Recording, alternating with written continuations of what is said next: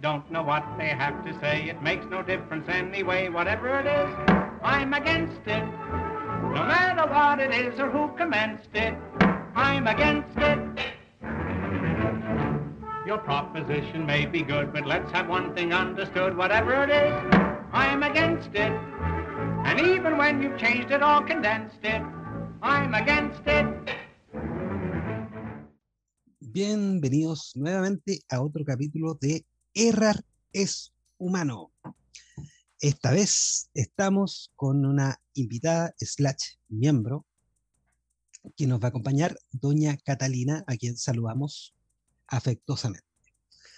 Hoy día vamos a tratar un tema eh, muy interesante, muy excitante para algunos, la minoría. Espero que aquellos que, que crean que es excitante no escuchen este, este, este episodio, eh, que es el tema de la pedofilia, un tabú, un, algo que nos produce desagrado muchos. espérense que mi humor va a estar especialmente ácido durante este tiempo para poder aliviar el tema que vamos a tratar. Para eso me acompaña mi no muy querido amigo Felipe Ernesto. Hola Felipe Ernesto. Muchas gracias, Oscar Waldo, por la introducción. Eh, me siento honrado también de, que la, Catalina esté con nosotros, se haya sumado al programa como copanelista, así que te damos la bienvenida, Cata. Muchas gracias. ¿Cómo están? Te pido, te pido disculpas por Felipe Ernesto. Eh, de hecho, eh, o sea, a mí, me hubiese gustado que hubiese sido distinto el tema en el cual tú te hubieses integrado al programa, porque vas a tener que hacer como una especie de servicio militar en Corea del Norte. vamos a hablar de pedofilia con Oscar Waldo más encima. Así que, mm, nada, pues bienvenido. Es una mezcla explosiva. Sí, exacto. De hecho, vamos a tener que ahí ponernos de acuerdo en tándem para controlarlo y para, facilitarlo un poco en la, en la, hora y media o hora de programa que vamos a tener. Bueno, como decía Oscar Waldo, eh, queríamos tratar este tema eh, más allá del chiste muchas veces, etcétera, porque es como de ida y vuelta muchas veces, eh, tanto el tema del abuso sexual ya contra niños y adolescentes, eh, cuáles son las formas de prevenirlo, combatirlo, definirlo también. Y eh, siempre también es un tema que va de ida y vuelta por los abusos impunes que realizó la Iglesia Católica durante décadas. Entonces, por eso, por eso quisimos hablar de este tema. Eh, y quisiéramos partir primero con lo que es la aproximación médica, ¿ya? Es decir, ¿Qué es pedofilia en términos médicos? ¿Qué define la, medicina por pedofilia? ¿ya? Y cómo se puede ubicar con otras patologías, ¿ya? a través de otras patologías, donde se ubica y eh, cuáles son o los tratamientos o las descripciones, análisis, etc. Bueno, una forma fácil de describir qué, qué es pedofilia ya es, es, que uno vaya al DCM, em, ya que es el Manual Estadístico de Trastornos Mentales de la Asociación de Psiquiatría de Estados Unidos.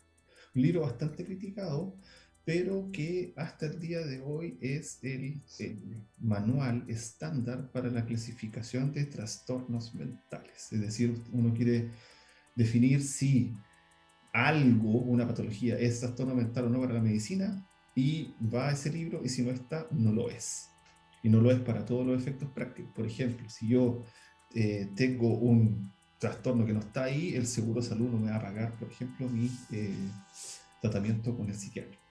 Entonces, si uno agarra ese libro, que es bastante polémico, etcétera, ¿ya?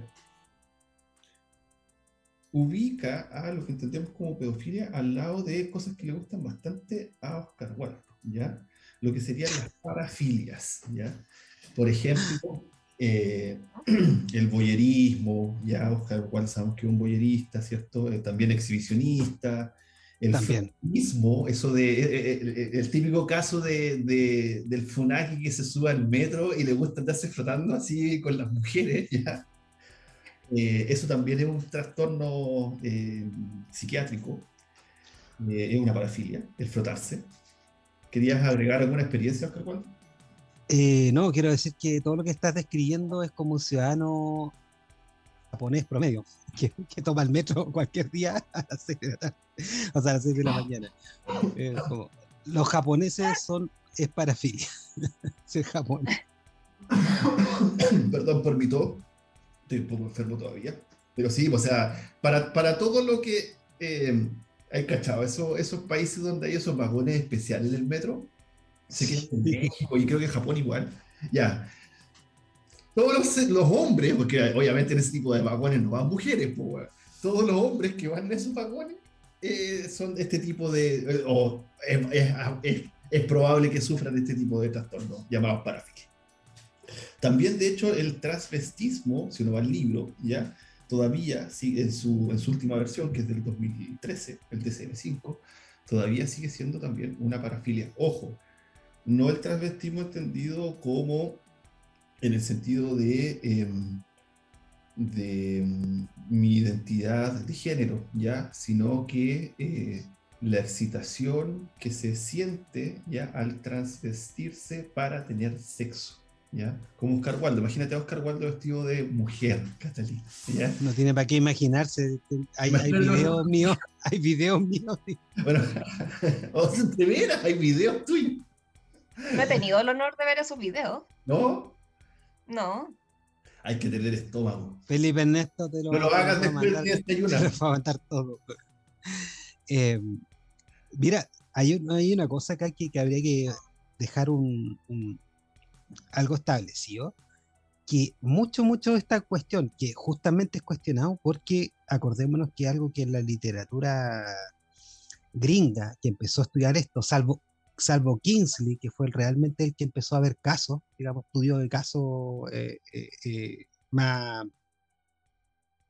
eh, un, un- un estudio de casos que, que todavía sigue, incluso desde los 90, hasta los 90 de, de otros seguidores de él, eh, de una cuestión bien moralista, y ellos le llamaban deviant behavior, o sea, como una con- conducta desviada. Y ojo, que dentro de esa conducta desviada está, estuvo, no sé, hasta los 70, la homosexualidad. Hasta el 73. Exactamente. Claro. De hecho, eh, bueno, retomando el, tema de la parafilia, tipo voyerismo, como decía, froterismo, masoquismo, sadismo, el año 73, eh, que es cuando se, se hace la nueva o sea, la nueva forma de interpretar la clasificación, siempre estaba el problema de si se definía a la homosexualidad masculina y femenina como un trastorno, ¿ya? Ahí viene la diferencia entre trastorno y enfermedad. Como un trastorno, eso significa que automáticamente toda la población que es homosexual es enferma, ¿ya? Y ahí lo que se hizo fue, para definir entre enfermedad y no enfermedad, se cambió el criterio. ¿Y cuál es el criterio hasta el día de hoy? Para todos los trastornos psiquiátricos son dos. El primero es que la persona que sufre ese trastorno no pueda desarrollar sus actividades de manera, de, sus actividades cotidianas de manera eh, normal, podríamos decir, ¿ya? O, o que las lleve a cabo de una manera satisfactoria más que normal. Si, si por ejemplo, a alguien eh, le gusta, como Oscar Waldo, vestirse de mujer y hacer eh, cochinadas, ¿ya? pero puede trabajar, no tiene problemas con su hijo, con su familia, puede desarrollar sus roles sociales sin ningún tipo de problema, no sufriría un trastorno. Ese es un criterio. Y el segundo criterio es eh, dolor. ¿ya? Si la persona sufre dolor, angustia, sufrimiento, eh, ahí- ahí ya se puede clasificar como una, eh, un trastorno. ¿Y cuál es la diferencia entre trastorno, para llegar- ir avanzando sobre lo de la pedofilia, entre trastorno y enfermedad, es que eh, hubo una discusión también gigantesca en la década del 60 y a comienzos de los 70, de que eh, las enfermedades se definen por, la, la definición general, sin las, sin las excepciones, por la obligatoriedad de, la, o la presencia obligatoria de un tejido dañado, ¿ya? Entonces, si yo agarraba todas las enfermedades mentales, ¿ya? De la época, muchas de ellas no dejaban ningún tejido dañado. Entonces, ¿cómo restringir ya la idea de enfermedad? Y de ahí se llegó a este concepto de trastorno, para separarlo de una enfermedad concreta, tipo, no sé, cáncer. ¿ya? Ahí uno mira microscopio y ve células que están eh, reproduciéndose de manera anormal. Entonces, esto es muy importante, ¿por qué? Porque ahí uno puede establecer, bajo estos dos criterios, ¿ya? En qué sentido la pedofilia sería un trastorno. Y si uno va de nuevo al libro, ya todo esto que estoy diciendo yo está en la versión del DCM5 eh, del 2013, de la página 697 y 700. Dice, ya, primero, un individuo o una individuo que ha tenido fantasías excitantes sobre impulsos por o comportamiento con un niño o niña prepúberes. ¿Ya? Prepuber, ya la definición biológica, ¿cierto? Habitualmente estamos hablando de niños menores de 14 años. ¿Ya? Repito, si tenía fantasía excitante, impulso o comportamiento con un niño, pedofilia. El segundo es, el individuo ha llevado a cabo estos deseos sexuales o está experimentando una angustia o dificultad significativa como resultado de estos deseos. Si se fijan eh, en el criterio que yo hablaba de que eh, se tenga sufrimiento, dolor, etcétera, aquí se, se, se, especifica. ¿ya? Si yo tengo esta fantasía, pienso llevarla a cabo o me genera angustia, temor, crisis de pánico, lo que sea, cumplo el, el criterio. Y el último criterio ya es que un individuo que tiene 16 años de edad y al menos 5 años más que el niño o los niños señalados en el criterio A. Es decir, es difícil eh, diagnosticar, o no difícil, según los criterios, es imposible diagnosticar a alguien de pedofilia que tenga 12 años, por ejemplo. ¿ya? Sí es raro si alguien que tiene 12 años siente algún tipo de excitación sexual por alguien que tiene 5 años menos, ¿ya? O sea, si tuviese 7. Pero como todavía no está eh, ni el, los cambios hormonales y lo que entendemos como adolescencia terminado, está al comienzo, es bien complicado establecer un diagnóstico para alguien que tenga menos de 16 años. Esos son los tres criterios que hay que cumplir para ser pedófilo. Y digo pedófilo hombre porque en general, en más del 90% de los casos, eh, hablamos de hombres. Sí, eh, eso, eso existe también como un... El problema de este tema es que existe re poco, re poco estudio así como... eh, es reciente, digamos, los estudios, re- reciente, relativamente reciente para una ciencia, para, eh, para establecer conducta, y también está el tema de que hay harto rechazo por el acto en sí, po. entonces no permite tomar el tema como que ya, vamos a investigar esta cuestión y vamos a verlos bien. Y muchas de, de las cosas que se entendían como, como, como qué es lo eh, como este perfil. Del, del pedófilo, qué perfil tenía. Claro, Eh, se la asociaba con la homosexualidad, se la asociaba necesariamente con, con abusos previos, cosa que siendo un factor importante eh, a- hasta ahora, no es necesariamente el uni- único factor, y el otro de que, de que existe un porcentaje de esta población que son no ofensores sexuales, pero incluso el lobby de ellos mismos se toma de eso para poder eh, diferenciar que hay pedófilos que actúan y pedófilos que no, y hay pedófilos que viven su, su, su pasión, digamos, eh, sin es hacer daño a nadie, deseo. Es- puro es- deseo. es puro deseo finalmente. Claro, es eso, eso que siento es cierto. O sea, el, eh, es- es- es- se- a ver, en términos sociológicos se replica el mismo problema que existía con la homosexualidad antes, que era eh, el problema del siguiente. Ya, eh, primero, eh, ¿cómo justificar ante la- el resto de la gente, ya, que uno le interese estudiar eso, ya? Es como, vaya a una cita, ya, pedí un trago, conocí a una chica. ¿Y a qué te dedicas tú? A investigar pedófilos. ya vos, o sea, si uno tiene que empezar a, a- a explicar en qué trabaja, eh, claramente que, que eso ya causa rechazo, ya el tema causa rechazo. De hecho, las mismas personas... Arranquen, chiquillas. Arranquen. haces, ¿ya? Eh, uno. Dos, eh, recuerdo, causa, mm, recuerdo haber visto un, eh, era un programa, un podcast, no me acuerdo dónde lo vi, pero hablaba de la, el periodo que estaba regulado en Alemania para que los policías em, viesen eh, pornografía infantil en, en- en- en sus investigaciones, ¿ya? Y había una rotación en la cual no podían estar más de tres meses si la memoria no me falla, y con psicólogos, psiquiatra y todo, ¿ya? Porque, eh, claro, quedaban cagados, quedaban con, no podían dormir después y tenían un montón de, de como estrés laboral eh, respecto a eso. Y en tercer lugar, es un asunto metodológico. ¿Por qué? Porque la pregunta es cómo yo accedo a la muestra para generar los estudios. Y con la homosexualidad, estoy hablando de los años 30, 40, 50, cuando decían ya, los homosexuales son, y uno miraba la muestra en la cual habían trabajado, ya ves entrevistas, etcétera, etcétera, etcétera, habitualmente era gente que había estado o estaba presa. Entonces la pregunta es, de la totalidad de personas, hombres la gran mayoría, que sufre este trastorno, ¿ya? ¿Cómo accedo yo al tipo?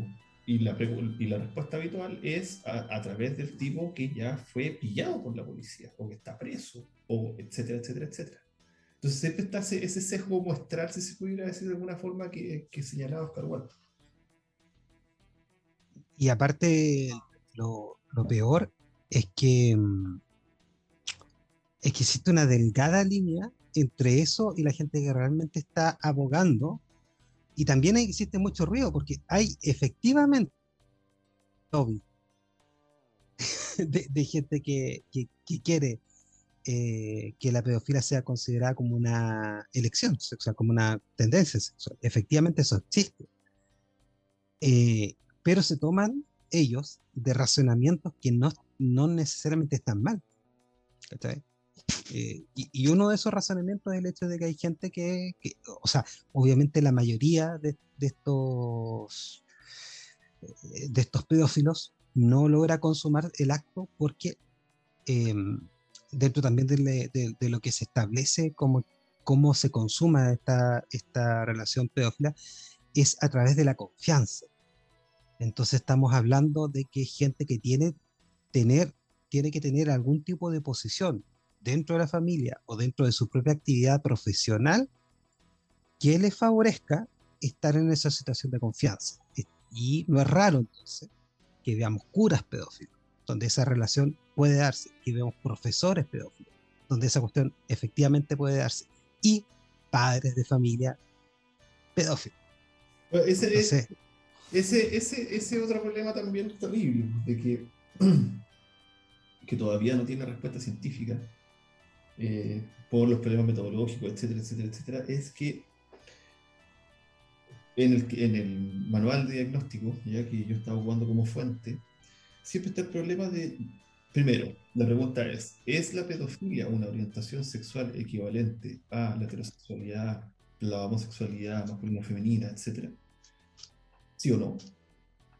Y Claro. segundo, eh, si lo es, es decir, hay una base en la cual a esa persona efectivamente le causa atracción sexual, etcétera, etcétera, solo y exclusivamente los menores precubres. Pero, ¿cómo lo hacen? Dicen, ¿quién tiene estos fantasías, sueños, etcétera, etcétera, etcétera, pero no los realiza, ojo, no los realiza, ¿ya? Pero tampoco tiene sentimientos de culpa, se siente mal, etcétera, ¿ya? Sino que se controla, pero puede llevar su vida, nu- nuevamente los criterios de los trastornos, puede llevar su vida cotidiana eh, de manera más o menos, entre comillas, normal, tiene una orientación sexual pedófila, según el manual. Ahora bien, si eh, realiza estas fantasías, o lo que sea, ya eh, tiene un trastorno, ¿ya? Y ahí se separa como el, criterio, ya si tiene orientación sexual o no. Y por ejemplo, también dice algo que es bastante interesante, si uno lo piensa como que le explota la cabeza así. Dice que si, en Estados Unidos, si bien no hay estadísticas ya eh, certeras de cuánto hay todo este tipo de problemas, obviamente son, es difícil, no sé. A ver. Yo creo que el pedófilo debe estar como 20 pisos más arriba, no, más abajo, ya, que el Mamo Contreras. Po, o sea, hay gente que todavía te puede defender el Mamo Contreras. ¿Quién te va a defender un pedófilo? Nadie, nadie, ¿no? Y lo, y lo divertido que, bueno, algunos registros que tienen, eh, y los ven como, generalmente lo ven como agregado, eh, es el registro que tienen estos tipos del, de, de los sexual offenders. No, pero calmado, calmado, calmado. Que, que también quiero que la, la, la, la, pregunta, también para Cata, ¿ya? Ya, Si uno, bueno, obviamente que hay cierto tipo de eh, orientaciones para más o menos calcular, ¿ya? Cuánto de la población masculina eh, total eh, son pedófilos, ¿ya? Da lo mismo si o trastorno, ¿ya? Si ese porcentaje, ya que sale en el manual, yo lo aplicara a Chile, ¿cuántos pedófilos creen que hay en Chile aproximadamente? Número mínimo y número máximo. Oscar, cuando no busqué cuántos curas hay en Chile para aproximar el número. estoy, estoy viendo, estoy metiéndome en el arzobispado. Está, está mandándole un correo de Sati. Che, te caché que te estáis metiendo en la página del arzobispado.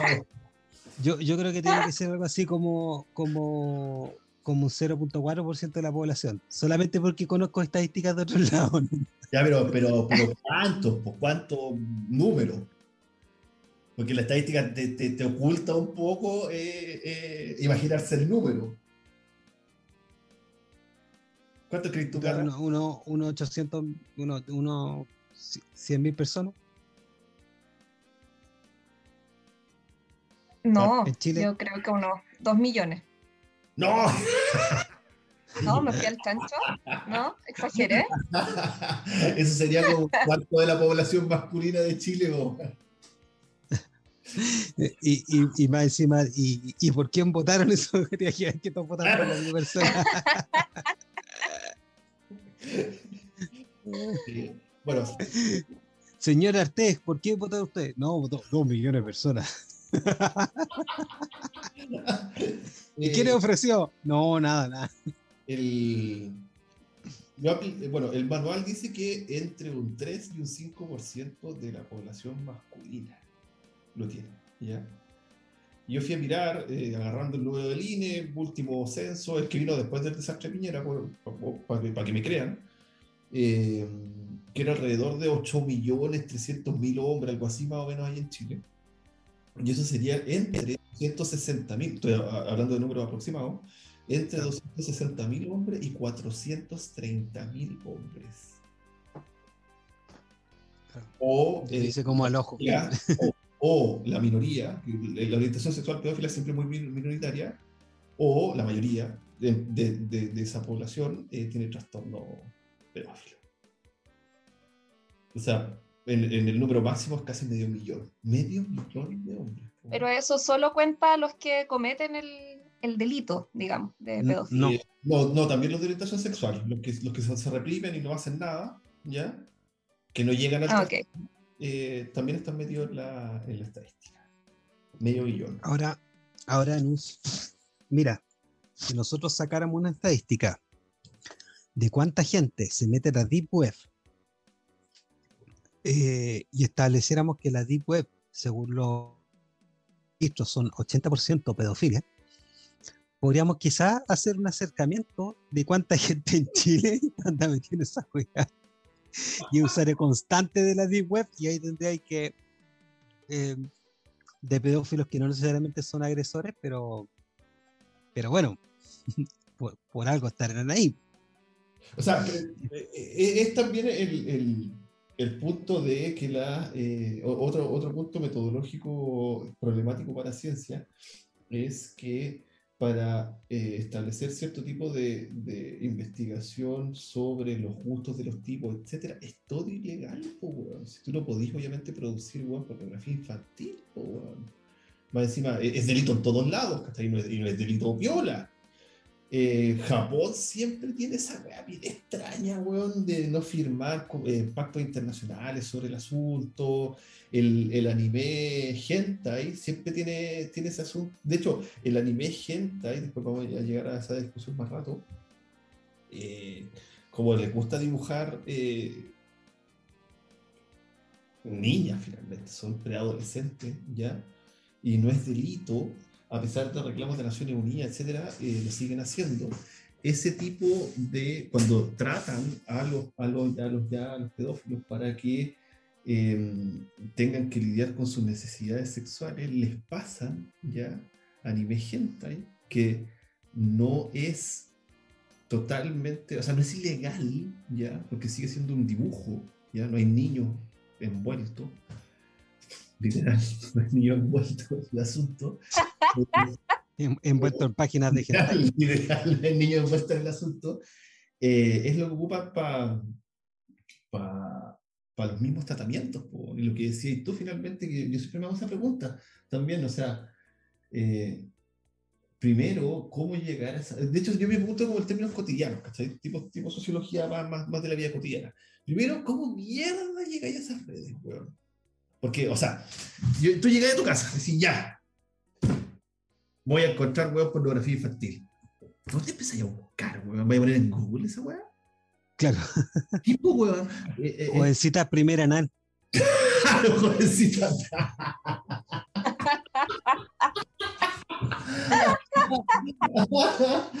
bueno, habría que preguntarle a pasar en la carrera o cómo lo hace. Eh, y son redes ultra secretas, gente que se conoce y más encima eh, en estas mismas redes como que son, no sé, más encima son internacionales y hay un montón de esfuerzos eh, para encontrar a esta gente, pero claro, los mismos polos de producción de la pornografía infantil se, se van moviendo. Hasta hace, hasta hace algunos años era eh, en Tailandia, se producía mucho. Y, eh, hace como 10 años se cambió el, el polo a Filipinas. Y esto lo leí por una organización que se llama Terror de la Infancia, eh, que generaron un, un, una niña en 3D, ¿cachai? Y eh, la pusieron en eh, ciertos chats donde había sospechas que venían eh, tipos pedófilos y de redes pedófilas, etcétera, ¿ya? Y eh, empezaron a seguir las IPs, ¿cachai? Y las IPs rebotaban siempre ya eh, en Filipinas. Y obviamente de donde eran más en general, era de Europa y Estados Unidos, la gran mayoría. Pero, y aquí viene lo interesante, que es el- el- lo que vamos a discutir después, de las, las líneas o límites del derecho, ya aquí estamos hablando del tipo que, que hacer con ello, en términos médicos y su definición médica, eh, no los podían perseguir, ¿ya? Porque eh, no era una niña de verdad, pues, weón. Era un holograma. Claro. Entonces, a- hacer, no hay abuso sexual contra un holograma. ¿Cachai? Así que lo único que hicieron fue identificar a estos locos, ¿ya? Y tenerlos perseguidos. Y nada, pues, o sea, eh, eh, de hecho es difícil encontrar algo que, no sé, yo creo que explosivo debe ser algo que si lo tenéis, bueno, o una pistola, algo que por la tenencia te pueden perseguir los pacos. Y la pornografía infantil, así como... Por, ten- hay weón. Ya, un animal exótico, ya, pero ¿qué, más, qué, qué tan grave que tengáis tú eh, que demuestra lo difícil que es acceder a ese tipo de weas, la producción, etcétera, etcétera, etcétera, eh, que la pornografía infantil, po, weón. Sí, bo. esa weá es más difícil. Más difícil encont- encontrar que, que no sé, pues que, que encuentre polola uno de esos mismos weones que andan viendo esas cuestiones en internet.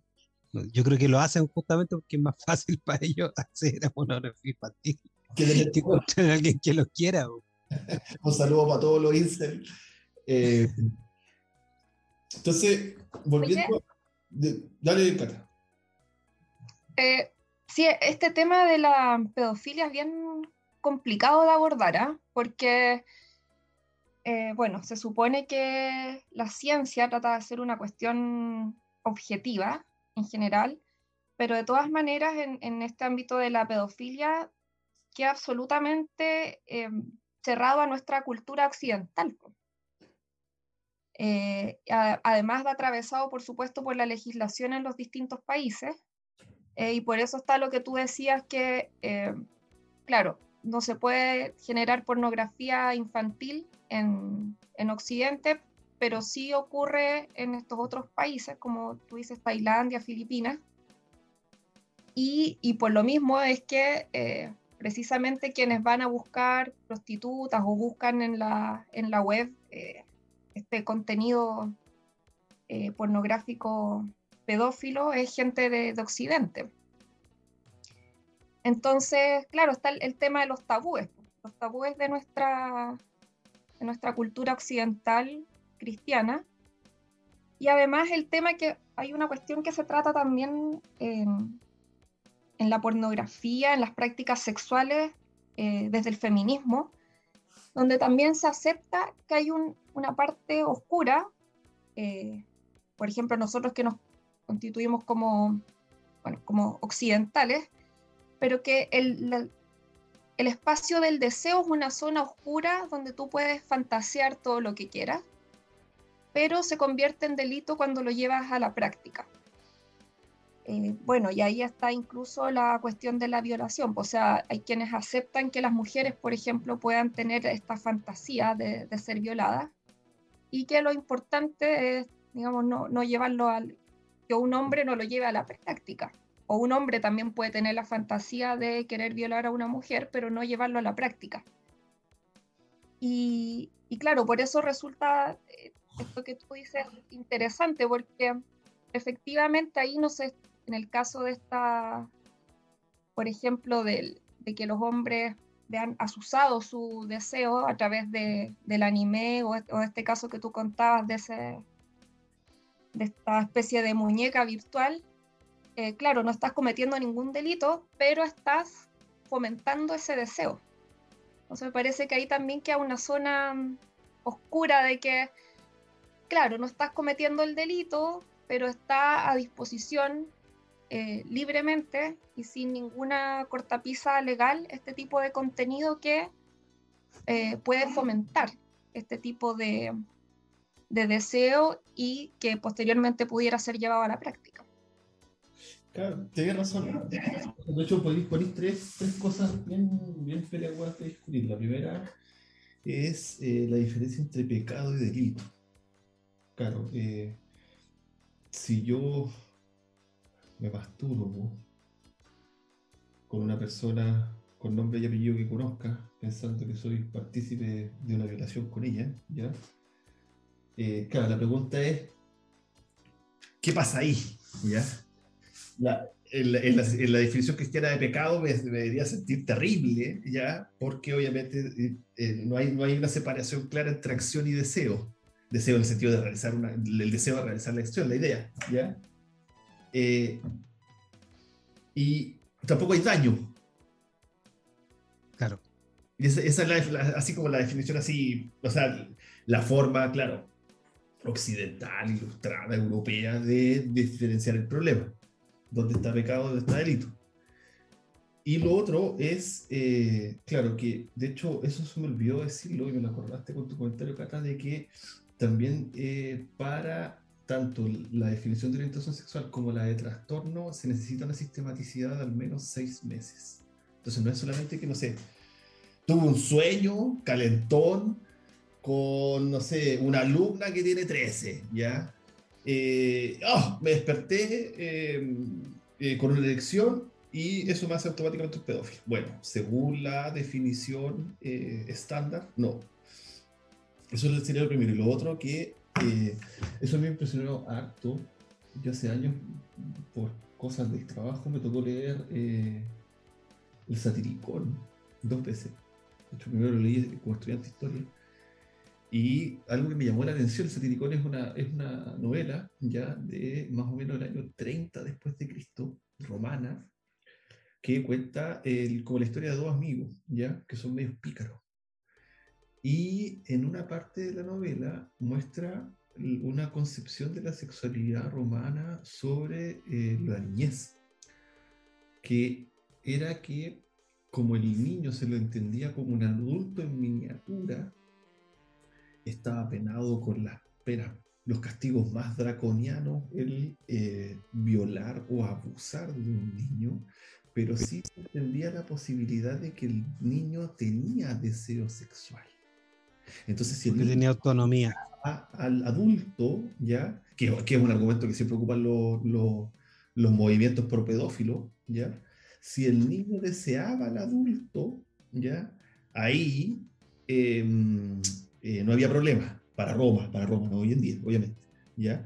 Entonces, claro, uno empieza a decir, ¿dónde está el límite? Si, si miráis el... el eh, ¿qué, ¿qué, haces con el manga hentai en Japón? Si realmente lo que dibujan ahí y se vende y es legal, etcétera, son niños preadolescentes, o al borde, siempre jugando con el límite. Y como si tú, o sea, y ahí podríamos saltar a, temas más, más grandes, ¿ya? Eh, ¿cómo, ¿Cómo rediferenciar eso que ya diferenció hace 200 años la ilustración entre pecado y delito? Y eh, los más contemporáneos, el mismo feminismo, etcétera, de, de ¿cómo, ¿cómo reprimir eso? Si es que hay que reprimirlo, o no, o lo dejamos a la moral individual o a la educación, que es lo que también quería discutir en la segunda parte. Y, aparte lo que, lo que dice la Cata, es, es vital porque existe una diferencia ahí que tampoco está, que, no, no, estamos claros de los nexos. O sea, no podemos decir a rajatabla que el, que el que cierto porcentaje X de la población, si está expuesto a este tipo de estímulos, va a responder a ese tipo de estímulo. ¿Cachai? Entonces, ¿cómo determinamos que, la, que ver, por ejemplo, que le hacen los japoneses, que es ver eh, básicamente en dibujos animados y cosas así, esta pedofilia, eh, pueda decir con cierto nivel de certeza seria que, que, de ahí va a salir un tipo que cometa un acto que, que sea sancionable por, por, la sociedad nuestra, porque para ellos no es sancionable. Eh, no, no sabemos cómo.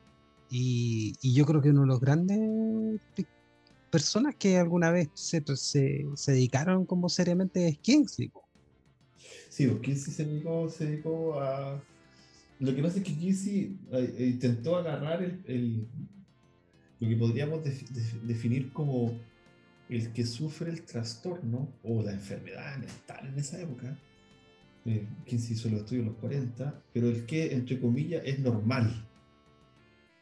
Entonces, llegar a ese a, la parte de la muestra poblacional que no llega a la ciencia, como en el caso del pedófilo, eh, y ahí describirlo y ahí obviamente atacar los tabús, o sea, el, ejemplo clásico, los dos datos que sacó Kinsey bueno y que dejaron la mierda en la discusión. El primero era eh, la cantidad de eh, personas, ya obviamente con el sesgo machista, eh, mujeres que tenían sexo antes del matrimonio.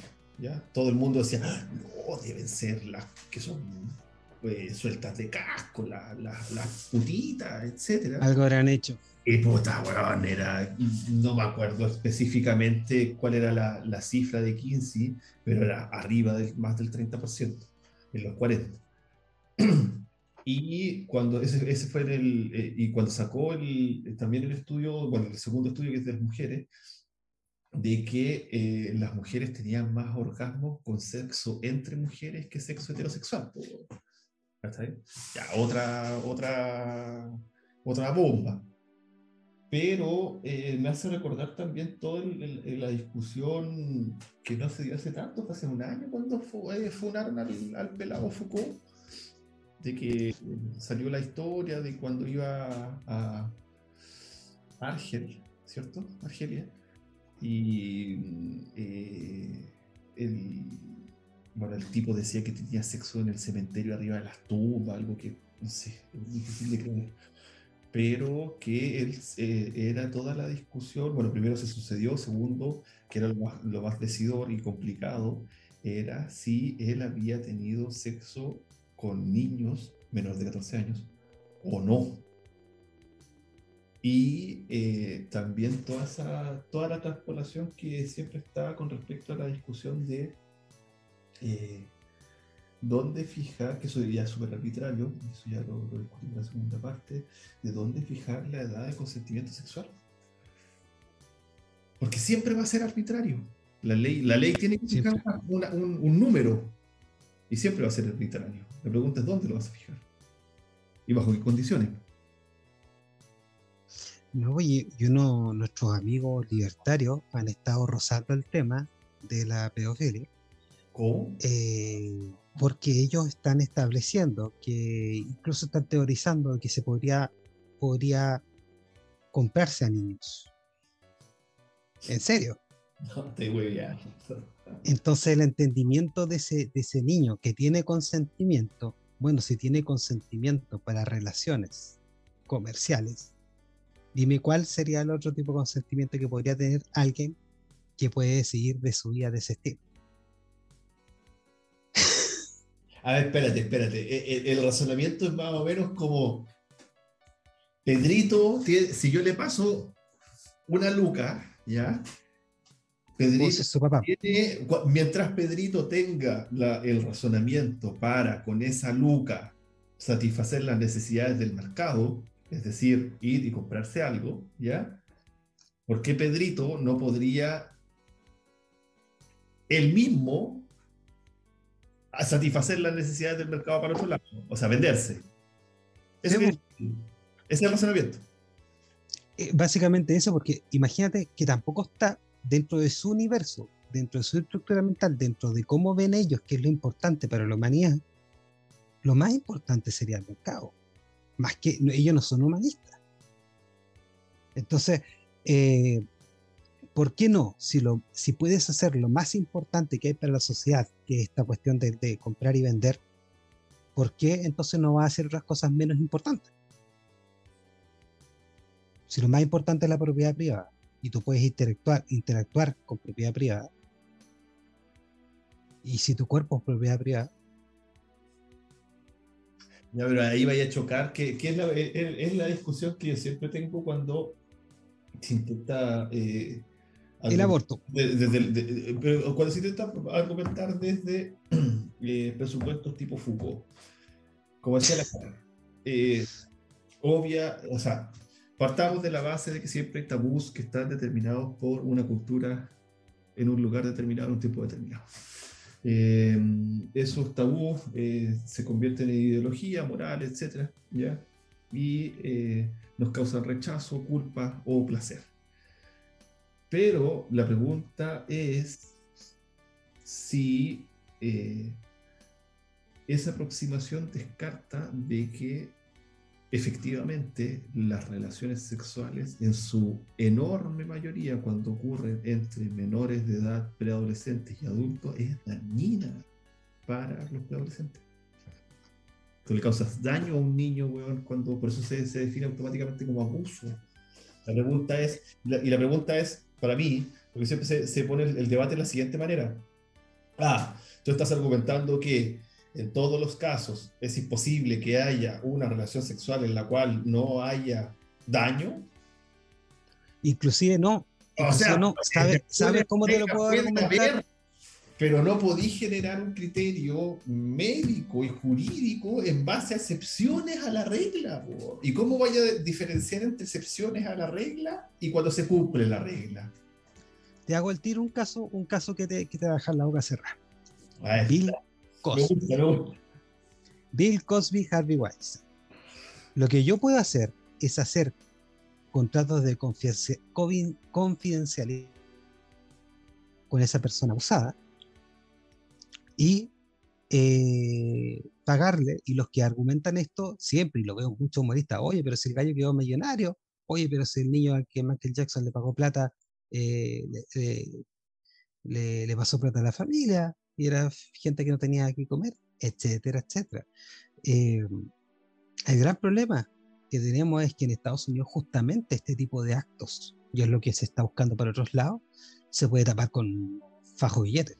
Entonces, no es, tan, no es tan loco lo que están diciendo los gallos para este tipo de, de, forma de entender el mundo, digamos. O sea, que claro, ahí, ahí todo se va a la cresta. Ahí, ahí, ahí, de hecho, ahí lo mismo que decía la Cata, uno lo puede ocupar en el caso gringo. O sea, yo eh, puedo abusar eh, sexualmente de todos los niños que quiera, siempre y cuando cumpla dos condiciones. Uno, tener la plata suficiente eh, y dos, condiciones que se conectan, que el, el abusado o el padre esté dispuesto a ser pagado.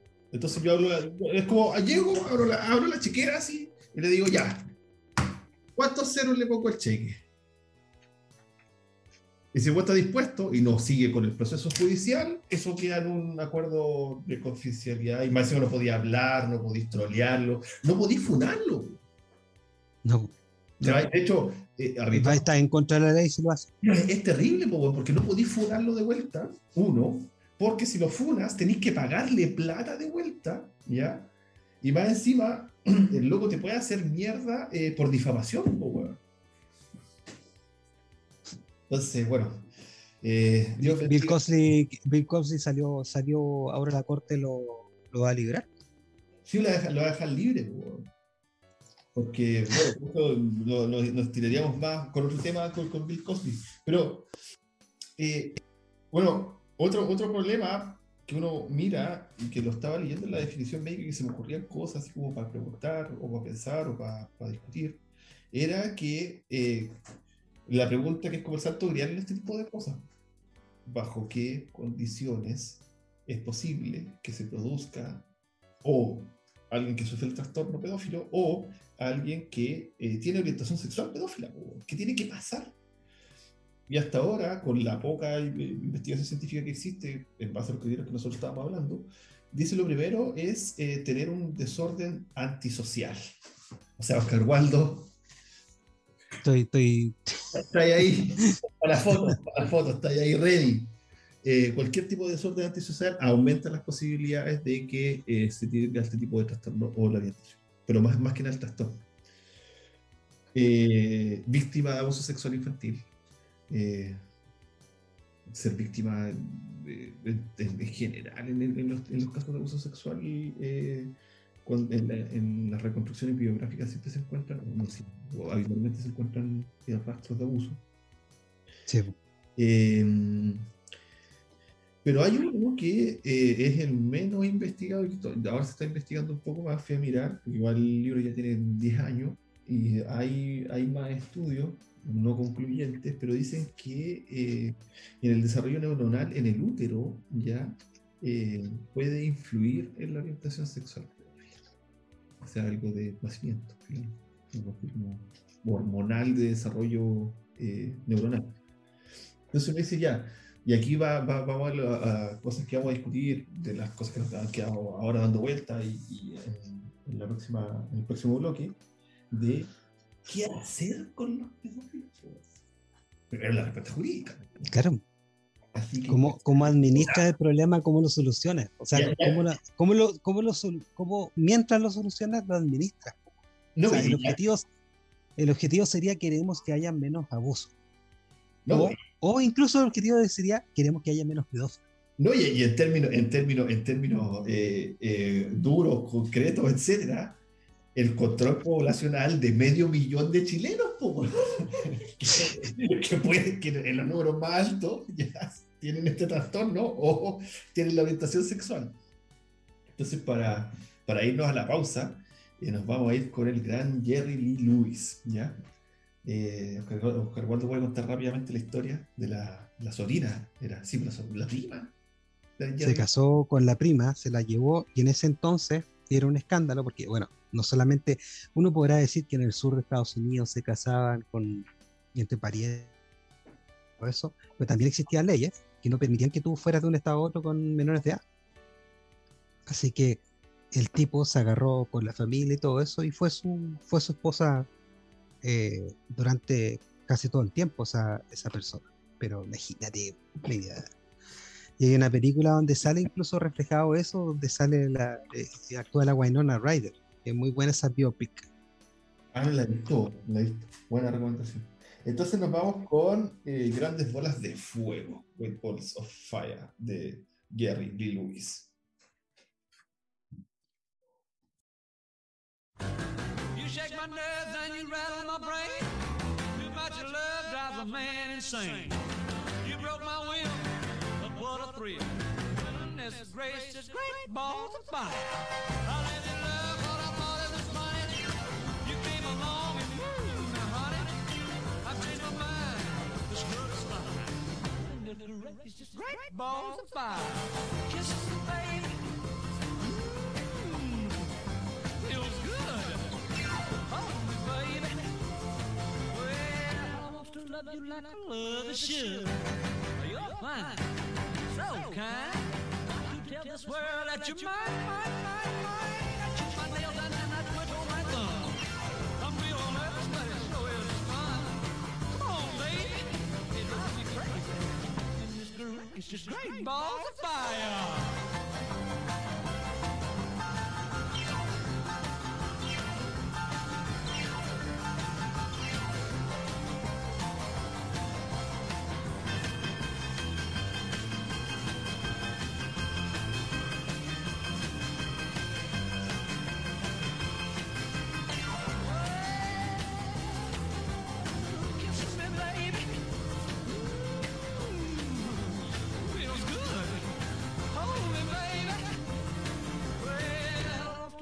To love you like a lover should.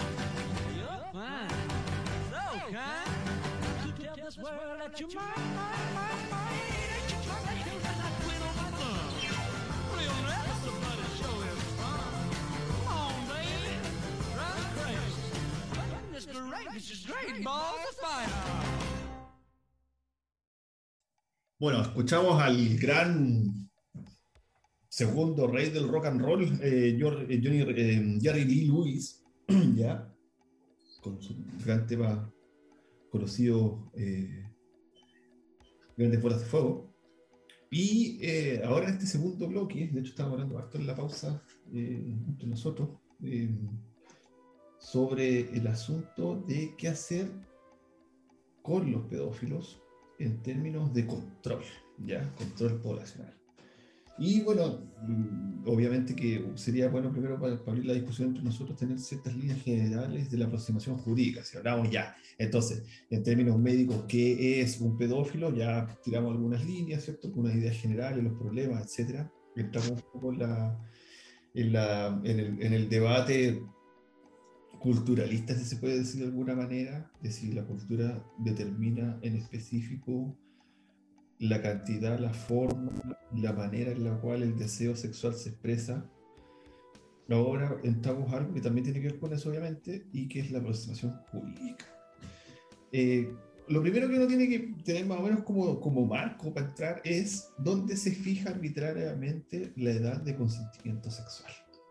Eh, en el planeta, ¿ya? Eh, salvo muy, muy raras excepciones, siempre está entre los 13 años y los 16 años. ¿Ya? En Chile es 14. Obviamente eso, son- eso no significa que yo con 14 pueda hacer lo que se me ocurra, ¿ya? Hay, obviamente que hay, hay otros delitos involucrados, pero la diferencia es siempre que cualquier actividad sexual, la que sea, con alguien debajo de la edad de consentimiento sexual es automáticamente violación. Y, y así de arbitrario. O sea, no. Claramente hay abuso sexual, etcétera, por supuesto, ¿ya? Pero, pero cualquier tipo de relación sexual consumada es violación. No hay, no hay consentimiento nunca. Eh, y entre esos 14 y 16 años, eh, para la pedofilia, ¿ya? Eh, que de hecho se entiende que obviamente ahí al realizar cualquier tipo de, contacto sexual se entra automáticamente en la definición de trastorno pedófilo. Eh, está la idea como, bueno, esto es una pena común, ya, dependiendo obviamente del daño que se ejerce, en este caso contra un niño, es población eh, siempre en riesgo, eh, por lo tanto recibe una mayor pena, pero en realidad entre los delitos sexuales la forma de castigar es la misma, tipo te irás preso más cantidad de años, pero te irás preso, ¿ya? Como te vas preso en todos los otros delitos. Así hay sistemas jurídicos que, que, que procesan el asunto.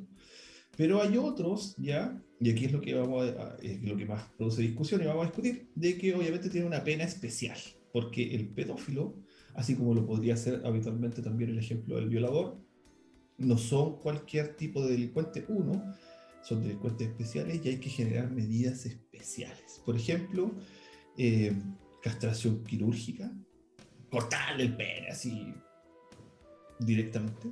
Química, ya, darles medicamentos eh, de manera obligatoria para que les baje la, testosterona y la libido. Eh, tratamiento psi- psiquiátrico forzado o hasta meterle una tobillera tipo GPS de que esté controlado la 24/7. Eh, o que aquí ya empezamos a hablar de otro tipo de medidas, eh, generar un, registro público de pedófilos, ¿ya? Em, Estados Unidos ya es como el ejemplo modelo, por eso hablo de los gringos, ¿ya?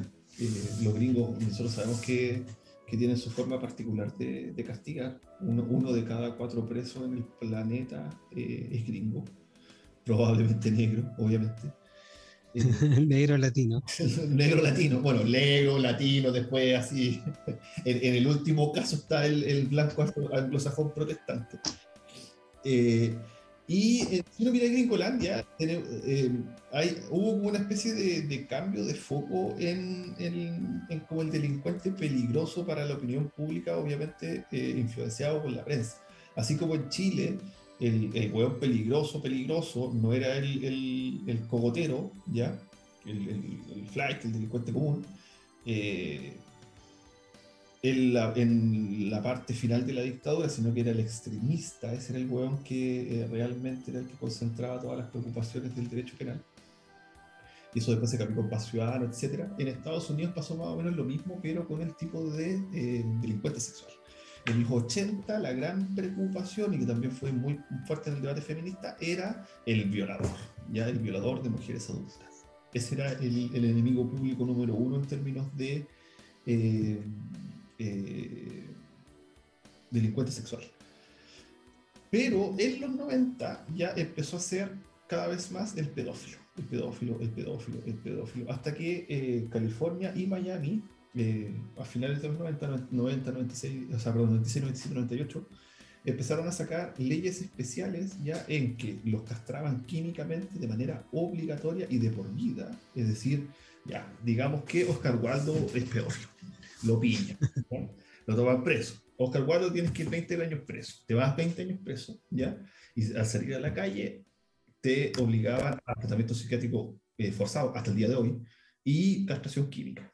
Eh, pero eh, también en los 90, el año 94, ya ocurrió un caso, típicos casos que activan el, pánico moral, que la gente se enoja mucho, se, transforma en una, en, un, en, un- en una discusión pública gigantesca, eh, fue el caso que dio origen a la ley Megan. Tipo, ese- esas típicas discusiones tipo, mm, eh, no sé, ¿cómo se llama eh, la ley si manejáis curado en Chile matáis a alguien? La ley Emilia, ¿ya? A la de Un mí. caso, ese, ese tipo de casos, de que ocurre algo que es terrible, ¿ya? Y eh, por la discusión pública siempre, habitualmente, se, se ocupa como para eh, endurecer el derecho penal en un delito específico. En este caso se, se llama Megan Kanka, se llamaba. Era una niña eh, de 12 años, 11 años si no me equivoco. Y eh, el vecino que ya había estado condenado por abuso sexual, eh, la violó y la mató quedó la caca en Estados Unidos, obviamente, toda la discusión. Y eh, ahí se aprueba en el Consejo, en, en el Congreso gringo, ya con Clinton, una ley para todo Estados Unidos en que de ser condenado por un delito relacionado, eh, un delito sexual relacionado con la niñez, caes automáticamente en un registro estatal, ya de cada estado de Estados Unidos, eh, público. Y que, lo, que, lo, que, lo, que la base de datos la tiene el FBI y que tú puedes saber georreferencialmente donde hay un sexual offender cerca de tu colegio más cercano. Y espérate, espérate, eh, de hecho, para que eh, esto, esto a mí me dejó como con la boca abierta. Cuando, eh, obviamente siempre está, la pregunta de cómo hacer que el Estado cumpla lo que tiene que cumplir. y el gobierno federal, en este sentido, ¿ya? Es decir, el presidente de Estados Unidos y sus ministerios, etcétera, si un estado de Estados Unidos, digamos Alabama, Texas, California, Miami, etcétera, no tiene correctamente actualizadas estas bases de datos, el estado federal ya, el gobierno federal, perdón, le puede quitar el 10% de su presupuesto anual como castigo. Y fue a mirar así como tirar da- datos, así como, como a la rápida, ¿ya? y vi el presupuesto de California, que es el estado más rico de Estados Unidos, del año 2022, y si, está, y, y si esto sucediera, ¿cuán- ¿de cuánta plata va? hablamos? Y son 28 mil millones de dólares que le puede castigar el, el gobierno federal. Entonces los tipos realmente se aseguraron de que esto sucediera. ¿Y qué pasó? Para, que, para empezar como a discutir ya el asunto, que eh, de- el, el depende el Estado ya de cuáles son y en qué medida eh, se publican los datos personales de esta base de datos. De hecho, yo fui a mirar y, eh, por ejemplo, hay estados que lo publican cara de raja en Facebook. Y en Facebook sale la foto del tipo, el nombre, el delito que fue, que fue, porque fue el que fue condenado, ¿ya? Y hay estados incluso ya que eh, le avisan a la población alrededor de que vive con el tipo. ¿Cachai? Claro. Le llega una carta. Entonces, ahí, ahí se abre la pregunta y uno dice, oh, ya, estamos, o sea, estaría, estaría usted, Catalina, usted, Oscar Waldo, de acuerdo con hacer un eh, eh, registro de estas características, registro de pedófilos y avisar a la gente. Mm, eh, eh, no necesariamente, depende. Depende. En Eh, Estados Unidos ¿sí no no? no, no, no, No, ¿Sí o no? es que sí, el mismo modelo de Estados Unidos no, porque el modelo de Estados Unidos incluye gente que puede ser sex- eh, ofensor sexual por andar con los pantalones abajo curados en una fiesta y alguien te denunció. Eh, por lo tanto, puede, puede haber gente que no necesariamente sea, sea un ofensor sexual. Eh, Ahora tenía una fiesta de niños, un cumpleaños infantil. Estamos hablando de delitos relacionados con la niñez, pues, weón. sí. O sea, no, sí, eh, o sea, eh, o sea, no hay que denunciar a alguien si en un cumpleaños lleno de niños se bajan los pantalones y empiezan a Por hacer. supuesto, por supuesto, por supuesto, por supuesto. No, no sé, yo en términos generales diría que sí. Que en términos generales, ¿bajo qué condiciones no habría que denunciarlo? Yo, yo, no, no te digo sí la denuncia, pero Ah. yo, pero yo también establecería, eh, por ejemplo, imagínate que yo soy político y pongo plata para que una institución del Sename se dedique a, a gestionar la miseria de estos niños y resulta que la institución que yo puse plata eh, y yo recibo ingresos por eso, me gano concurso, están abusando sexualmente de. Yo, yo incluiría dentro de ese registro al director y también a los capitalistas socios de esa cuestión. Así que, claro, eh, me gustaría que fuera más amplia inclusive el registro de ofensores sexuales. Quien financia actividades ilícitas donde se está abusando de niños también debería estar en ese registro. O sea, sería, a ver, estamos hablando, en términos simples estamos hablando la, de... la la senadora Goich de la democracia cristiana estaría en ese lista. Ya, pero lo que estamos, lo, lo que estamos aquí hablando es hacer un DICOM de pedófilo, ¿ya? Un DICOM pedófilo. En ese DICOM pedófilo, la, la, la pregunta es, obviamente, que esa información hasta cierto tipo, hasta cierto punto, eh, se maneja, ¿ya? La pregunta es la privacidad del, del, del condenado que ya pues, pasó por la cárcel. Pues ese, ese es el problema para mí. El problema es que estamos hablando de una persona que ya pasó por la cárcel, es decir, ya cumplió su pena, ¿ya?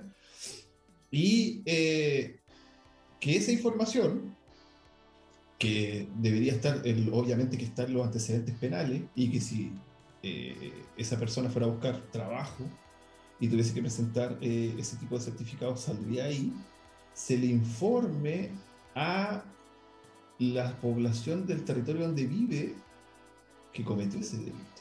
Y tú decís que hay que meter es como un DICOM pedófilo, pero en el caso del DICOM es que habría que meter a los, a los banqueros también en el DICOM. Eso es lo que querías decir tú.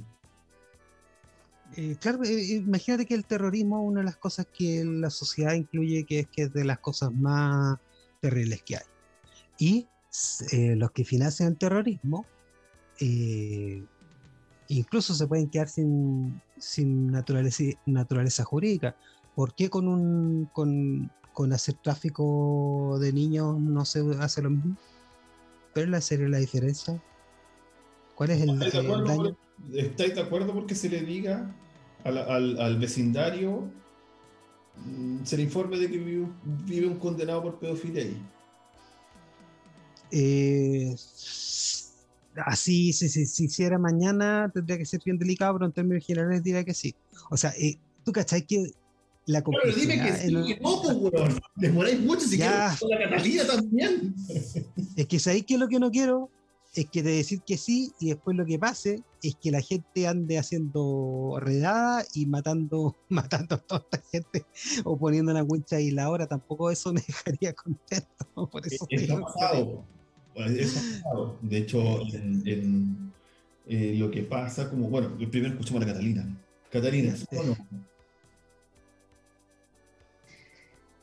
no? No, estoy de acuerdo con que esa información esté disponible tan públicamente, para nada. Em, y precisamente por lo que estaban empezando a, decir ustedes ahora, o sea, eh, si la sociedad supiera, supiera administrar correctamente esa información a disposición, eh, yo te diría sí, que, que esté a disposición de todo el mundo, pero para que haya linchamientos o para que a esa persona no se le permita reinsertarse en el mundo laboral eh, o- y que vea eh, que se ponga en riesgo su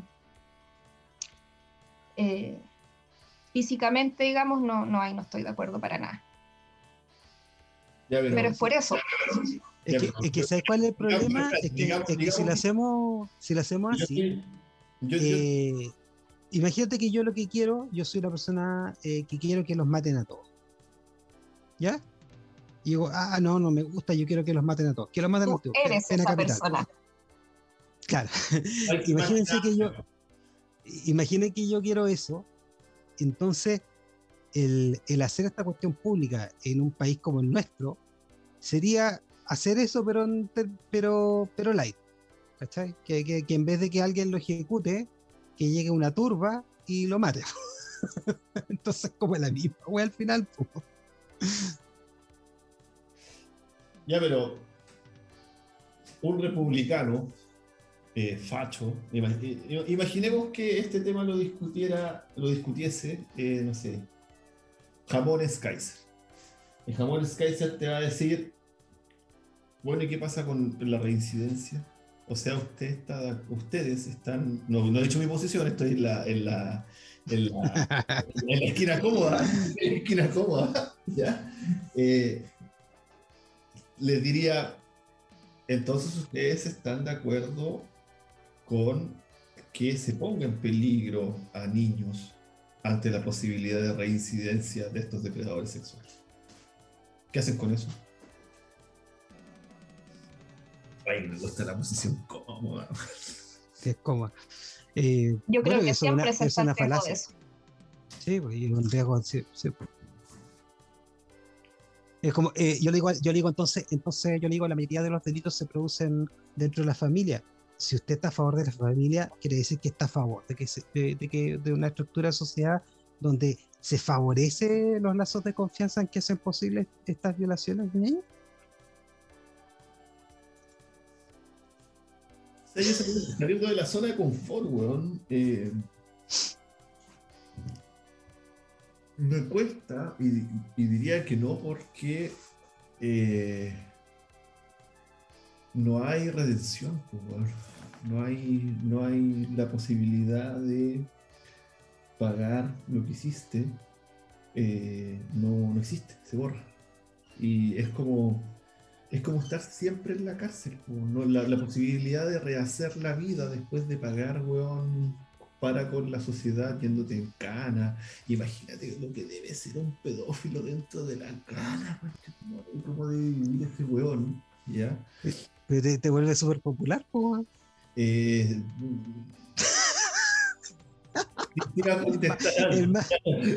en la punta de la lengua. la- la- ¿Qué parte de tu cuerpo se vuelve popular, weón, cuando, cuando entras a la cara siendo pedófilo? Pero, pero las auditoras y los auditores se lo pueden imaginar. ¿Qué, qué parte cambia diametralmente de tu cuerpo? el Eh, diámetro. El diámetro, sí. eh, pero, pero, eh, yo, o sea, en primera instancia estoy en contra de ese tipo de listas por eso, weón. no existe la, la no existe, no existe nada. Mm, si se quiere lograr eh, cierto tipo de eh, prevenciones, sí se pueden hacer weas más light, weón. obviamente, por ejemplo, como el caso de, de Alemania, acá lo que se hace es, aquí, no te, aquí te, te pueden pedir, aquí te pueden pedir el certificado de antecedentes de manera obligatoria solo para eh, eh, cuestiones específicas reguladas por ley. De hecho, para pedir pega no te lo pueden pedir, ¿ya? A que sean pegas específicas. Y eh, para pegas que tengan que ver con personas en riesgo, viejo, casa- tipo casas de reposo, y así, colegios, jardines infantiles, etcétera, tú no podés tener ningún tipo de eh, delito sexual. Cagaste. Y tienes que presentar automáticamente eh, tu eh, certificado de antecedente. De hecho, yo trabajé como voluntario en una, en una organización eh, que, que ayudaba a pacientes psiquiátricos y yo tenía que salir con ellos a, a pasear, pues, y a conversar con ellos.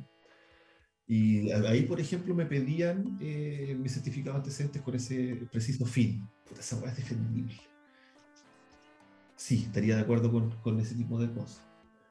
Ah, Menos mal que no aparece el listado de tus amistades, porque No, aparece y Oscar ahí, claro, te era vas ese- fuera de todas las pegas. no me fueron a revisar el Facebook y ser amigo de Oscar Waldo, pues, ahí. Ahí claramente que me hubiese prohibido acercarme a todo, a todo. De, de hecho, ni siquiera hubiese podido pasear animales.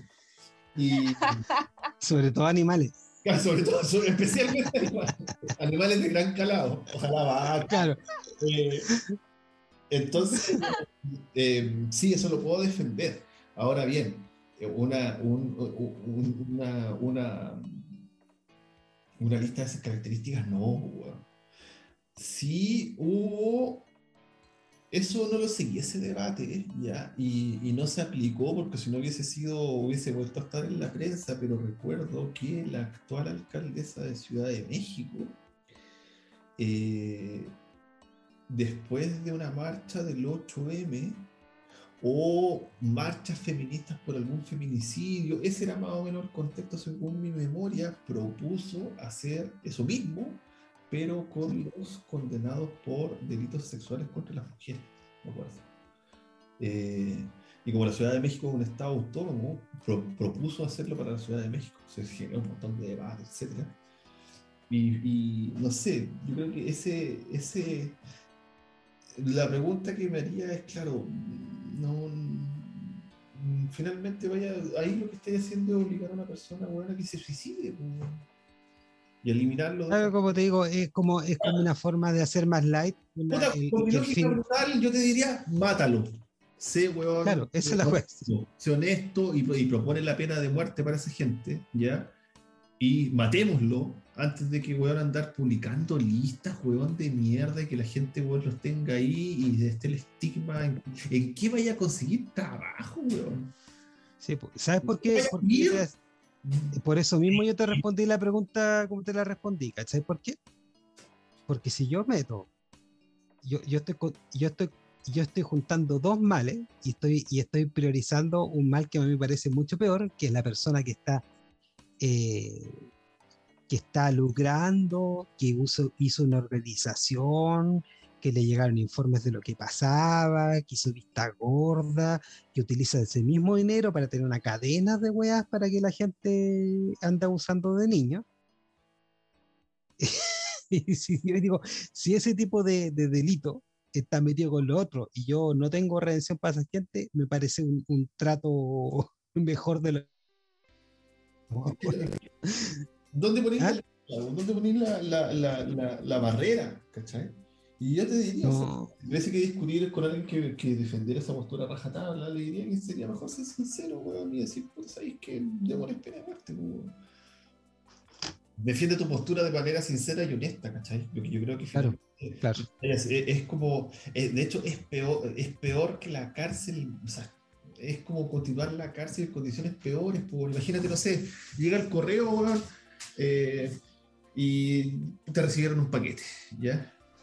Eh, y tenéis que ir a buscarlo, weón, a, a- a tu vecino de al lado. Y, y puta, tu vecino al lado del pedófilo, weón. O no sé, hay una reunión de propietarios, weón, tenía el pedófilo ahí. O, ¿qué así, weón? No, imagínate que me, me conseguí pega, por fin tengo pegas, pues seis, un año cesante, weón, por fin, oh puta, la pega la raja. Y, mi- y resulta que mi jefe, Es pedófilo. O sea, piensa, piensa en la cantidad de problemas prácticos y cotidianos que genera weón, tener cercano a un hueón funaki, ¿ya? Sea amigo, jefe, la weá que sea. Ya, imagínate un pedófilo, weón. Que es Bueno, alguien que uno no quiere tener cerca. Como los gringos tienen esa, esa capacidad infinita de castigar, ya de las maneras más, más estrafalarias y hipócritas, a mi gusto, eh, ahí nos acaba la- lo, lo interesante del caso gringo. Los gringos, ya, eh, sacaron, bueno, varios estados, ya, ante el pánico moral y que el pedófilo es como el nuevo enemigo público, sacaron esto que les contaba de la ley Megan, que finalmente este registro público de pedófilos que tienen que tener todos los estados y actualizados de manera mm, eh, habitual, ¿ya?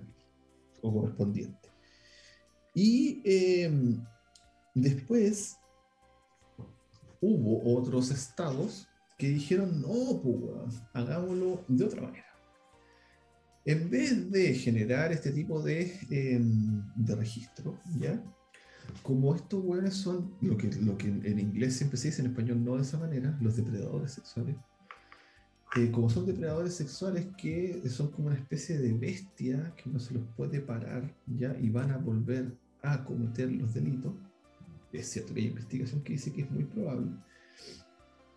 Eh, mejor metámoslos de por vida en un psiquiátrico. Así que un montón de estados, el weón, por ejemplo, ya digamos que se comió 15 años de cara, ¿ya? Por un delito de, de abuso sexual contra, contra la niñez. Después de los 15 años de la cana, en vez de que los, los sacaran a la calle, ya los metían directo a un psiquiátrico de por vida, weón. y un psiquiátrico para criminales. La cosa es que eh, en Kansas existía esta ley, ya, que se llamaba la ley de depredadores sexualmente violentos. Y en el 96 llegó a la Corte Suprema. ¿Y por qué llegó a la Corte Suprema de Estados Unidos? Por una obvia, pues, weón. Si yo, si yo eh, fui eh, eh, pro- eh, acusado, procesado, encontrado culpable, pagué mi pena, me tengo que ir para la calle, pues. No, no me pueden meter de nuevo preso, ¿cachai? Y hay una, hay una, hay una cláusula eh, que se llama eh, la cláusula contra la doble amenaza en el derecho penal gringo, que es que tú no puedes eh, ser procesado o culpado dos veces por el mismo delito. Claro, en casi ninguna parte del planeta. No sé claro, si- es, es una weá obvia del derecho penal. Entonces decían que violaba esta cláusula, po, es obvio que la viola, pues. La Corte Suprema, para no irse- obviamente, esto, esto, eh, o sea, a Megan la mataron en el 94 y a los jueces les llegó el año 96 esta bomba, esto que nadie quiere así tener en las manos. Los jueces gringos dijeron que eh, solo en el caso de que la ley fuese específica y que los gobernadores tomaran las decisiones, era legal.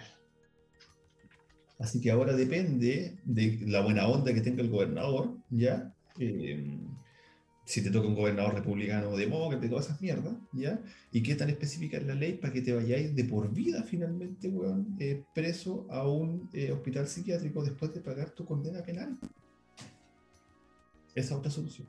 Y bajo el mismo argumento, usted, a ver, usted quiere poner en peligro a la población ante un depredador sexual para que haga lo mismo que ella hizo y le, le- le rompa o le destruya la vida a otro niño, no. Entonces metámoslo en lo psiquiátrico. Claro, pero lo metí para siempre. Por El vida. Estado se tiene- se muere.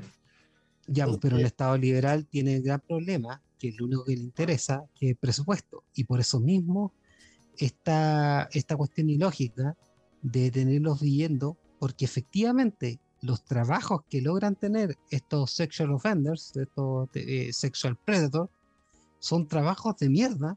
Entonces, eh, imagínate, la única, el único caso en que un weón blanco privilegiado puede tener la misma pega que un inmigrante latino, ese weón Casi, casi no.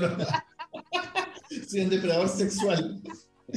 Claro, pues, ahí- tenéis la igualdad, pues, pero, pero, pero claro, trabajan en pegas de mierda y, y esas pegas necesitan que, que, que- que trabaje gente, pues, llenar No, de inmigrantes. sí. No sé, no, no- no quiero ofender a nadie, pero, pero me imagino si, si tuviese, a ver, algún futuro o, o un pedófilo después de cumplir condena sería en pegas que no, no tuviesen atención de público, tipo informático, tipo, no sé. Hueones que están O sea, hueón, y no, no la gente. Hace- no quiero, hacer la, mim- la misma pega, pornografía.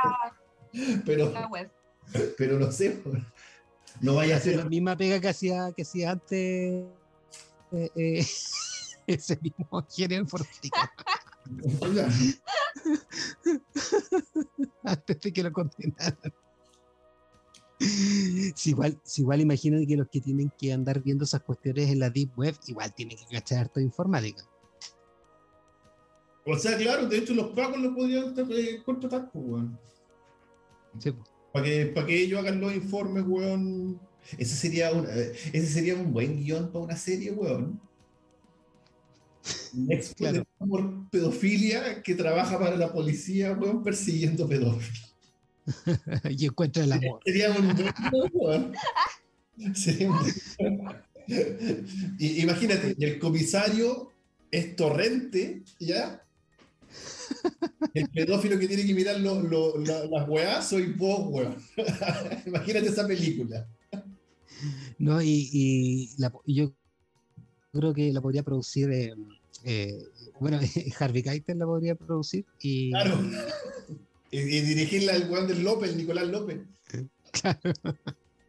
De tramoya. bueno, te- tiene que, Pascuña tendría que estar entonces. Sí, claro. Y Mariana Erwin poniendo la plata. La plaza. La Mariana Elwin, ah, eh, este es un comentario muy ignorante, pero la Mariana Elwin ponía plata para las películas de la Paz. No, no, No, el, pero- el marido de la, el marido de la, de la Paz. Entonces, Ah, oye, que actúa mal ella, weón. No, pero es que hace poco, en estos días, eh, Mariana Elwin usó sus redes sociales para decir que, que había sido todo muy injusto con Nicolás López. La dura. sí. Sí, sí. Como en un Instagram, creo, de Twitter, no, no lo sé.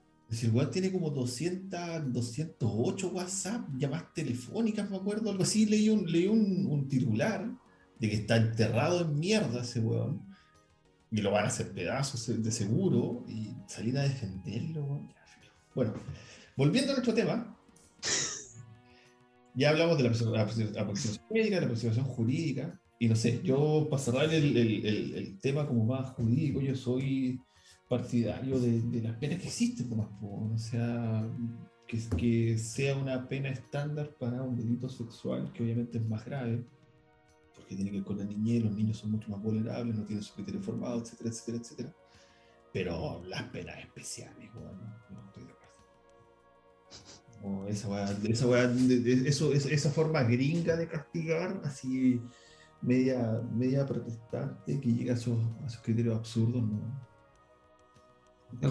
Y, de hecho, de hecho uno podría hacer también una, como por joder, eh, hacer weas más complejas, hacer como soluciones más complejas todavía, más, más difíciles. No, increíble. Oye, yo ahí te que, eh, quiero preguntar, por ejemplo, en el caso de las personas que han cometido asesinatos, Ajá. ¿las penas también hacen ese tipo de seguimiento? ¿La persona cumple eh, No. la, la prisión y después eh, se reinserta como si nada? Eh, tengo entendido que en Gringolandia no, si matáis a alguien te da la cara y de ahí salí, chao.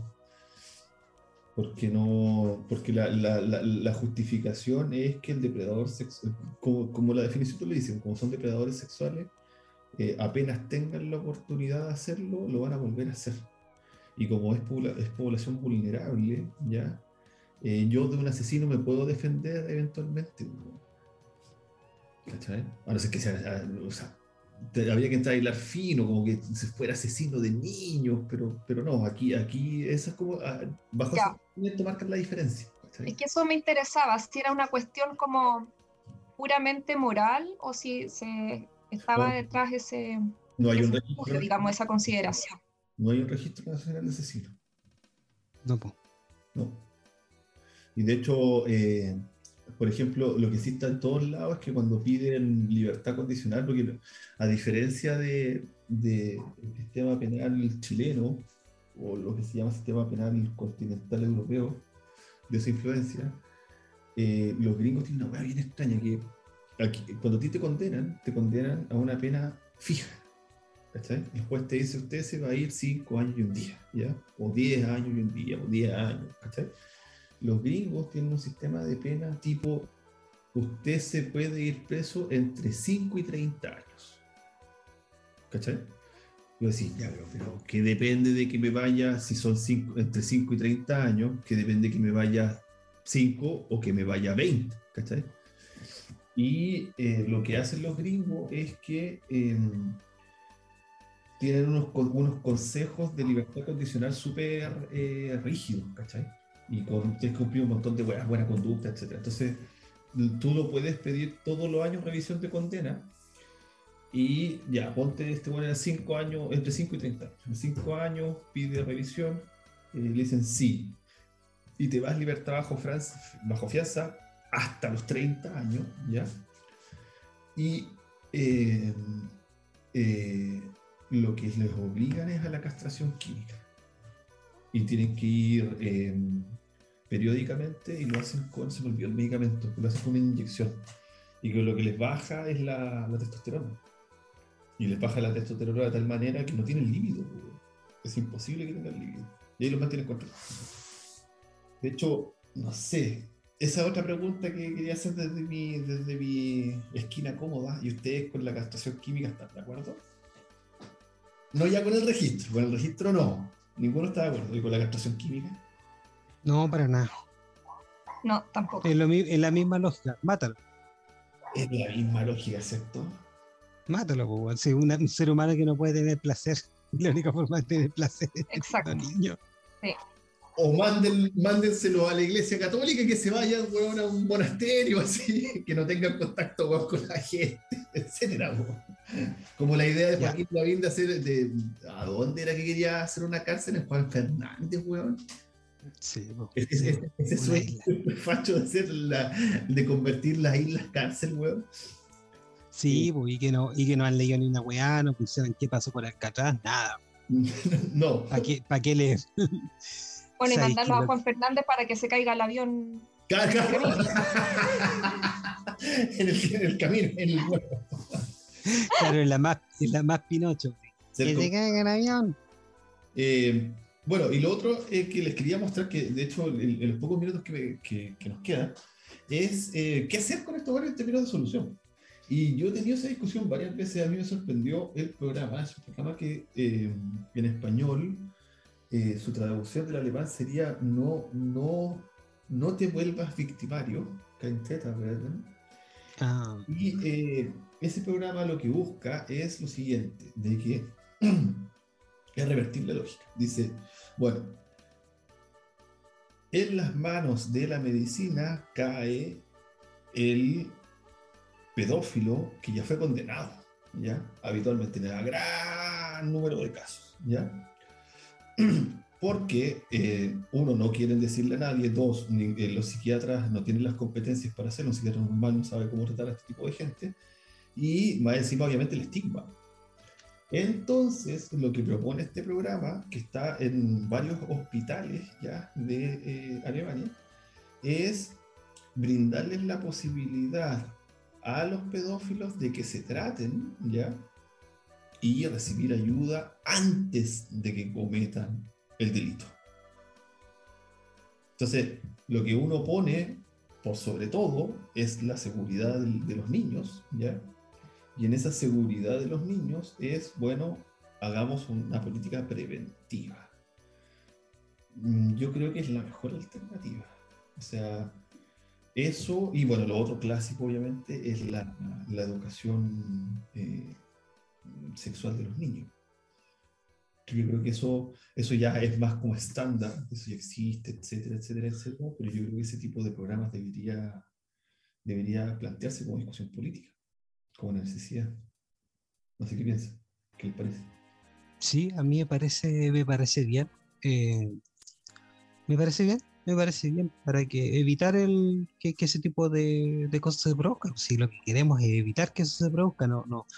Yo creo que la volada de los que quieren, de los que vienen desde el odio, ¿cachai? Como que, o sea, yo creo que eso no es viable.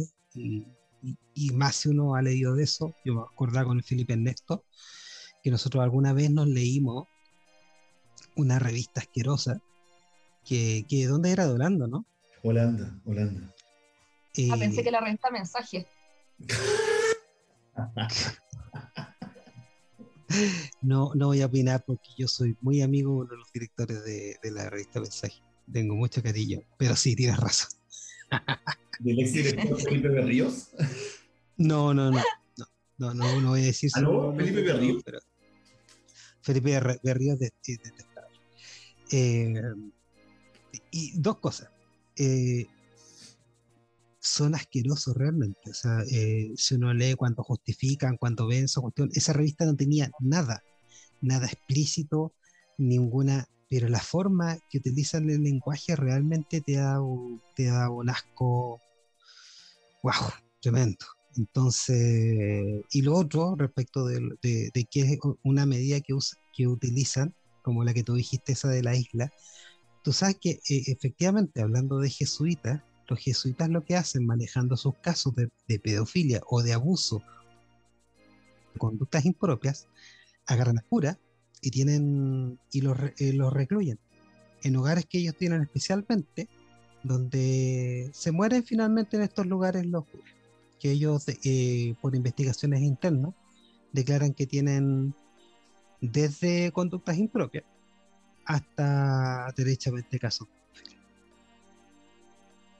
Y la Así red, que- la red de, la red de, de, de protección que tienen tipo mafiosa durante años. Entonces, todavía. Claro, po, porque es que se van completamente de la luz pública, o sea, no tienen contacto. Y como son comunidades, no es cuestión de que alguien los llame y entre a estos, a estos recintos. Los únicos que tienen contacto son los que están dentro de esa comunidad. Sí, o sea, de hecho, ese, ese mm, se nos quedó un poco en el tintero ver el caso práctico de la Iglesia Católica Mundial y en Chile. Eh, Lo, lo podemos tirar en otro lado porque tengo hartos datos de eso. ahí, ahí uno, uno ve. yo recuerdo perfectamente cuando fue el caso del cura Tato, que fue el primer caso eh, más o menos famoso en Chile. Y eh, las víctimas demandaron a la Iglesia Católica eh, por los daños y la Corte Suprema eh, desestimó la demanda. Y de hecho lo que argumentaba la defensa, o sea, la parte acusadora de las víctimas era que el cura Tato sabían la- las denuncias. Al tipo lo habían mandado al sur ya a una posición eh, administrativa sin contacto con gente. Y de hecho él había sido, estoy apelando a mi memoria, pero creo que es secretario de un obispo, algo así, una posición más o menos importante. Y de ahí le habían vuelto a una parroquia, sabiendo las cosas que había hecho. La iglesia sabe todo lo que pasa. Es mentira que no sabe No, nada. y- La iglesia sabe todo. con su love infinito, eh, eh, zafó, ¿ya? Y uno lo piensa y dice, bueno, hemos, hemos, hemos pelado y hay miles de cosas por qué pelar a los gringos, pero el Estado católico por excelencia y la ciudad católica por excelencia, que es Boston, eh, que es la, la arquidiócesis más rica del planeta, eh, la- se tuvo que declarar en quiebra. Ya no pudieron seguir pagando eh, daños daños pecuniarios por los abusos sexuales de los curas. Y eh, el segundo caso es claro, después uno ve cómo se comportaron con Caradí. Entonces, eh, claro, la estructura funciona para proteger a los dos, pero dependiendo de la víctima, uno ve cuánto tipo de, eco produce una sociedad realmente estratificada y clasista como Chile. Como lo resumió un amigo una vez de manera bastante brutal. Eh, depende de dónde viva el niño, es cuánto, cuánto problema causa. Cuando el cura ya, abusa de un niño, me refiero. Con el cura tato, con cabros pobres, exactamente lo mismo. Pero si lo hacía en el, en, el colegio del bosque, ahí, ahí cama. Y En ese sentido fue interesante lo que pasó en Chile con la denuncia de estos señores bonitos. Eh, creo que, claro, ahí se tomó en serio el tema y, y creo que fue bueno en todo caso, eh, en general, que, que ellos hicieran esta demanda públicamente y dieran entrevistas en todos los lados donde, donde pudieron. De hecho, yo, yo, yo como, como, decía, le podemos dedicar un capítulo completo a ese tema. Pero yo, dos, yo, yo estudié en colegio católico, los salesianos, ¿ya? Para quienes no tengan, no puedan diferenciar entre órdenes, la gracia que tienen los salesianos y la Iglesia Católica como orden es que desde sus comienzos se preocuparon de juventud, eh, primero de la juventud masculina, eh, en general, y eh, Cuba, pobre, mm, al- a la línea de la, la delincuencia. Eh, y eh, tienen una presencia bastante importante en Chile, con colegios, esa es la especialidad de los salesianos. Yo estudié en un colegio salesiano, y dos de mis directores, eh, abusadores sexuales. Y yo vi por dentro cómo se resolvió el asunto y todo, ¿ya? Y ahí uno puede ver cómo finalmente, eh, cuánto hubo de prensa, cuánto hubo de atención, etcétera. Nada. Nada. Pero claro, fue Caradima y ahí quedó la mierda. Y con esto nada. Y, y, y, y, el, y ahí uno ve que el patrón finalmente no, es, no depende de la orden, sino que era una cuestión organizacional de la Iglesia Católica de descubrir abusadores sexuales y pedófilos. O sea, aquí eh, los cambiaron de colegio a varios, ¿ya? Y de hecho explotó, después lo podemos eh, discutir como les decía, más en específico, pero eh, es- es- siguió el mismo patrón que el cura Tato, ¿ya? Denuncia, denuncia, denuncia, hablaban con la familia, no, etcétera, no haga esto, después era derechamente coerción, o sea, imagínense lo que debe ser, ¿ya? Para una familia pobre, enfrentarse a abogados de la Iglesia Católica. Terrible. O sea, o sea, imagínense que lleguen dos, dos profesores de la universidad, de la Pontificia Universidad Católica a decir, a ver, ¿qué quiere hacer usted contra la iglesia? Ya, pues así. Entonces, es- eso es lo terrible. Y bueno, eh, cosas ahí. como- perdón, está el tema de, del poder dentro de la sociedad de la iglesia, bueno, que ahora ha ido decayendo, pero el poder, pero además la, la jerarquía moral que, que se ejerce al, eh, al tener este cargo, eh, este cargo de que los curas, por ejemplo, son los que tienen el contacto directo con Dios, pues eso para un creyente es sumamente potente. Todavía, todavía. Bueno, y ahí es donde se generan las confianzas y que hacen posible que pueda entrar la intimidad necesaria para poder abusar de un niño. Y, y una de las más grandes lesiones que tiene este tipo de, de- de ofensa ah, es esa, la confianza, porque hasta cierto grado los niños dentro de la educación tienen que estar educados en la desconfianza para sortear este tipo de, de cosas. Bueno, y, mm, o sea, mm, si uno quiere, quiere llegar con el problema en serio y hacerse la pregunta dura, creo yo que el, el debate debería ser cómo es posible que la organización que controla el 30% de los colegios particulares subvencionados, que es la Iglesia Católica, y que está financiada por el, el erario público, ¿ya? nunca fue perseguida, puesta en cuestión y, eh, investigada a fondo ya por este tipo de casos. Nunca el Estado dijo, oye, a ver, el 30% de los colegios particulares subvencionados son de la iglesia y no se ha hecho ninguna investigación. Claro, es Entonces, como, es como si tuviéramos, tuviéramos Y se le sigue pasando plata.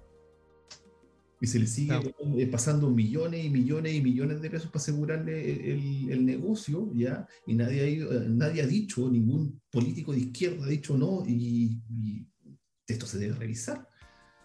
El Estado, ¿ya? Si hay una organización que tiene acusaciones fundadas de defender abusadores sexuales de niños, no debería entregarle ni un peso a esas organizaciones. ¿O no? O lo mínimo. Entonces, ahí uno dice, chucha, ¿en qué- ¿en qué gasta el tiempo la izquierda parlamentaria que jamás ha planteado esa pregunta? Bueno, em, finalizamos este, este episodio. Eh, nuevamente le damos muchas gracias a la Cata por haberse sumado, eh, pa- por eh, aguantarnos. Ahora es, duro, de partida aguantar a Oscar Guardo ya es duro, pero ahora la Cata me va a apoyar.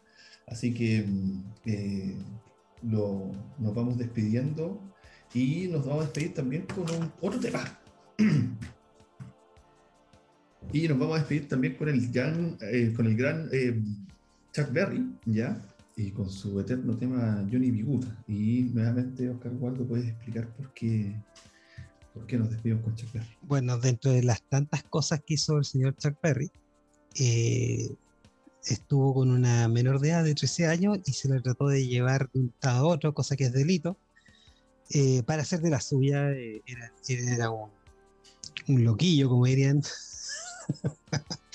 Pero no fue la única vez que Chuck Berry hizo noticia por sus conductas sexuales. Lamentablemente, eh, o afortunadamente, todo lo pagó en vida. Teniendo los hijos que tuvo que lo tuvieron trabajando hasta la muerte prácticamente Cuando fue a Chile era como una momia con una guitarra eléctrica. ¿Te acuerdas cuando quería hacer el paso con la guitarra y lo tuvo que hacer como tres veces? Y la hija como que le gritaba, ¡ahora! ¡ahora! Entonces, bueno, Chuck Berry, yo creo que se comió como dos o tres años de cana por, por su, por su conducta sexual. Eh, bueno, los dejamos entonces eh, invitados para un próximo capítulo de Errar es Humano. Que estén muy bien. Chao, chao. chao, chao. Chao.